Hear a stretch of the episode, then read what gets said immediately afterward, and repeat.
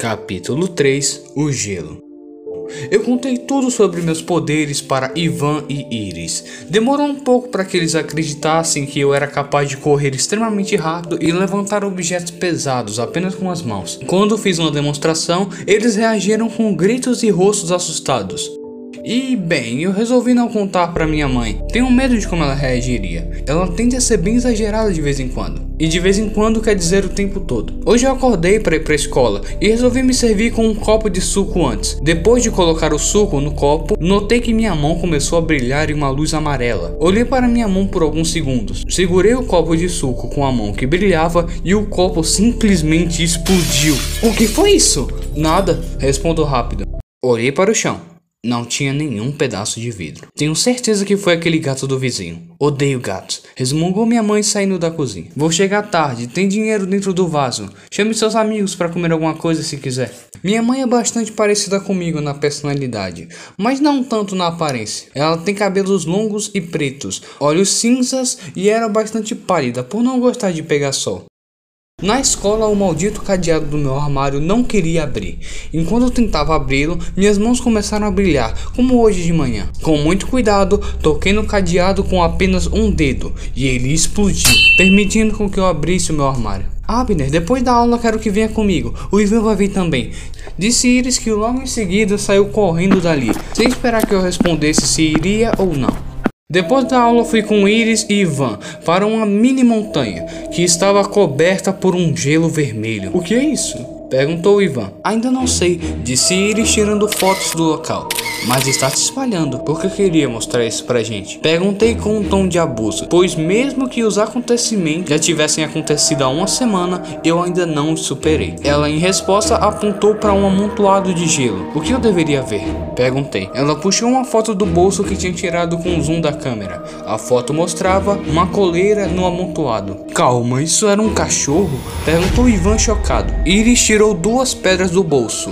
Ela joga uma das pedras no gelo. Nada acontece. Ela cospe na outra pedra, encharcando a mesma de saliva e a joga no gelo, e se torna aquele gelo vermelho quase que instantaneamente. Acho que não entendi, disse Ivan confuso.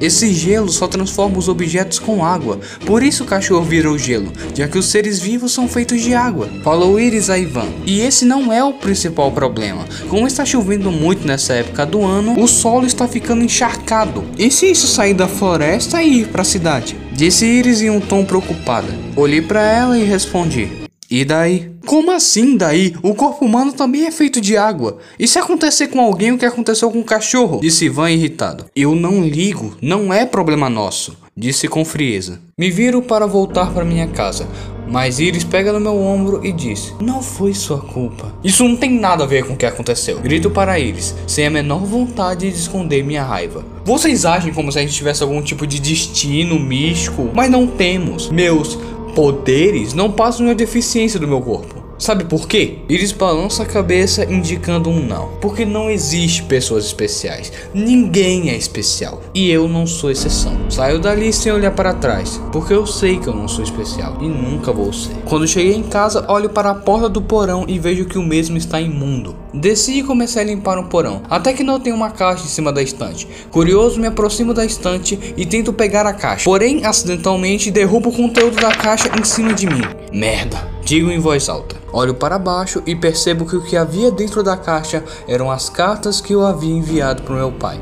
Cartas essas que ainda estavam lacradas. Que barulho foi esse? Ouvi minha mãe falando enquanto descia as escadas. Essas são as cartas do meu pai? Perguntei. Sim. Diz ela com um tom melancólico na voz. Quem é o meu pai? Perguntei sem tirar os olhos das cartas. Olha, Abner, é complicado porque quando eu era pequeno, toda noite eu sonhava que meu pai iria voltar com rosas na mão pedindo desculpas. Você mentiu para mim por 15 anos. Após dizer isso, eu consegui me controlar por um tempo, mas depois, quando me dei por mim, já estava chorando. Saio dali correndo. Estava com tanta raiva que quando saí dali já estava no centro da cidade. Para de correr e começa a simplesmente caminhar. Nora, volta aqui! Escuta alguém gritar. Vejo um gato que tinha um olho amarelo e o outro azul. Atrás dele tinha uma garota com, com cabelos pretos e uma franja roxa. Ela tentava pegar o gato, só que o mesmo fugia do alcance dela sem nenhuma dificuldade. Resolvi ajudar e sem nenhuma dificuldade consegui pegar o gato. Obrigada, disse ela. Tem algum motivo para esse gato ser tão rápido? É complicado. Tem algum motivo para você ser tão rápido? É complicado.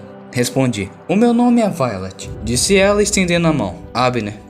Ela pega o gato dos meus braços. Você parece triste. Seria estranho se eu usasse em você agora um truque que eu aprendi esses dias? Acho que nessa altura do campeonato nada é estranho. Ótima resposta. Ela coloca seu dedo em minha testa e diz: Ostente. Por que não quer ajudar com gelo? Olho para ela confuso. Como vocês. Por que não é da minha conta? Mas então por que me ajudou com minha gata se não era da sua conta? Ué, você precisava que eu ajudasse. Respondi. Então por que é diferente? Vai até lá e ajude seus amigos. Ah, e peça desculpa para sua mãe.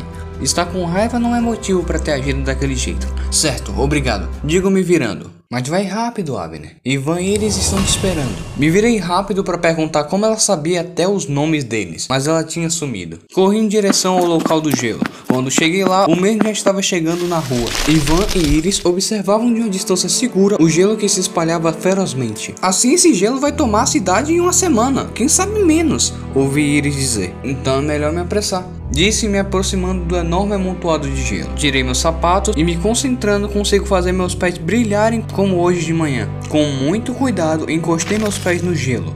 Nada aconteceu. Caminhei até o topo da montanha. Fiz a minha mão brilhar também e encostei ela contra o gelo. Afasto minha mão, cerro o punho e com toda a minha força eu dei um soco no gelo. Mas assim que minha mão encostou no mesmo, eu perdi a consciência.